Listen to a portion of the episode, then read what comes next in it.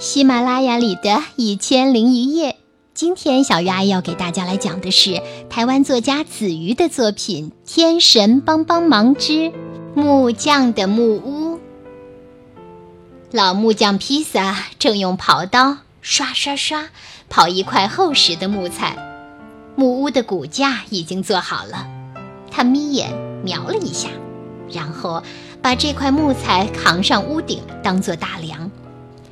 披萨擦擦汗，继续忙着。他将木板一块一块钉在骨架上，半天时间，一面幕墙已经完成。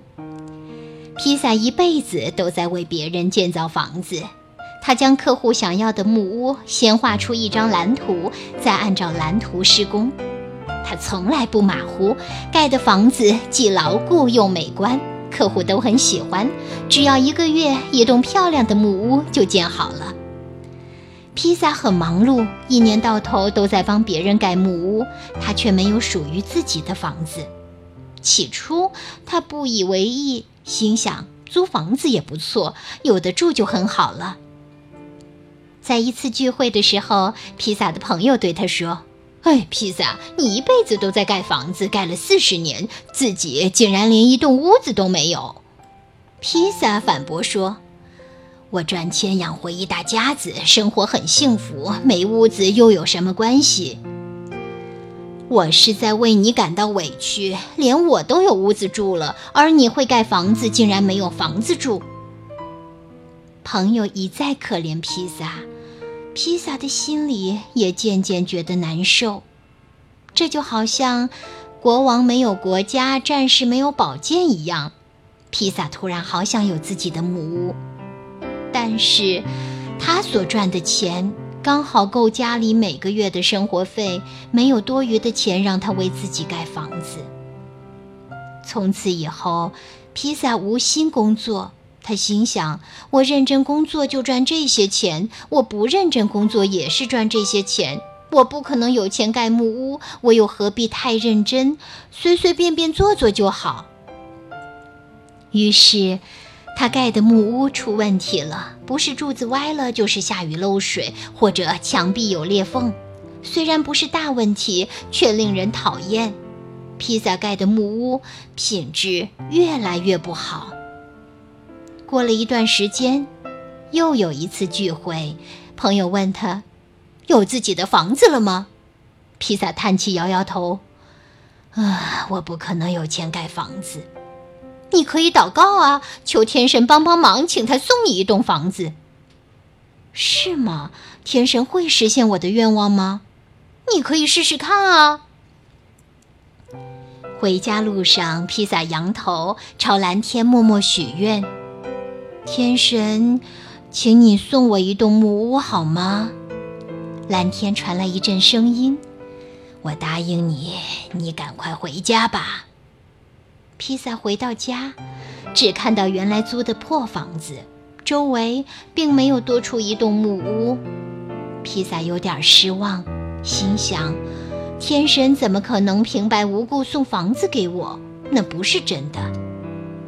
不久，一位白胡子老人来敲门。“谁呀？”披萨不耐烦地问。“我啦。”“谁啊？”他开门。“我啦。”我想请你盖木屋，这是所有的材料费用。老人笑眯眯。哦，好吧，盖在哪里？呃，就盖在你家附近好了。老人指着一块空地。披萨收了钱说：“你要当我的邻居？呵呵，好啊。呃，什么时候会盖好？一个月之后就可以搬进来。谢谢。”白胡子老人转身走了。披萨开始盖木屋，他动手随便做，完全不像以前那么的认真。三个星期之后，老人来看木屋，说：“呃，这门怎么关不上？没关系，这样才通风啊。呃，这柱子怎么是歪的？哪有正的？是你看歪了。这墙壁快倒了。”披萨赶紧扶正，用锤子锤几下，说：“没事，不会倒的。”呃，这木屋看起来很丑，怎么会很漂亮？白胡子老人皱一下眉头，不再说话，默默离开。一个月到了，披萨在木屋前等待，准备交屋给老人。他等了很久，一直等不到老人出现。此时，蓝天出现声音：“啊，披萨，我现在要实现你一个月前的愿望，送你一栋木屋。”谁呀？他吓了一跳，抬头找声音的来源。我啦，天神！啊，天神！披萨十分惊喜，真的在哪里？呃，就是你身边那栋自己盖的木屋，那是我要送给你的房子。天神，别闹了，这房子是一位白胡子老人的。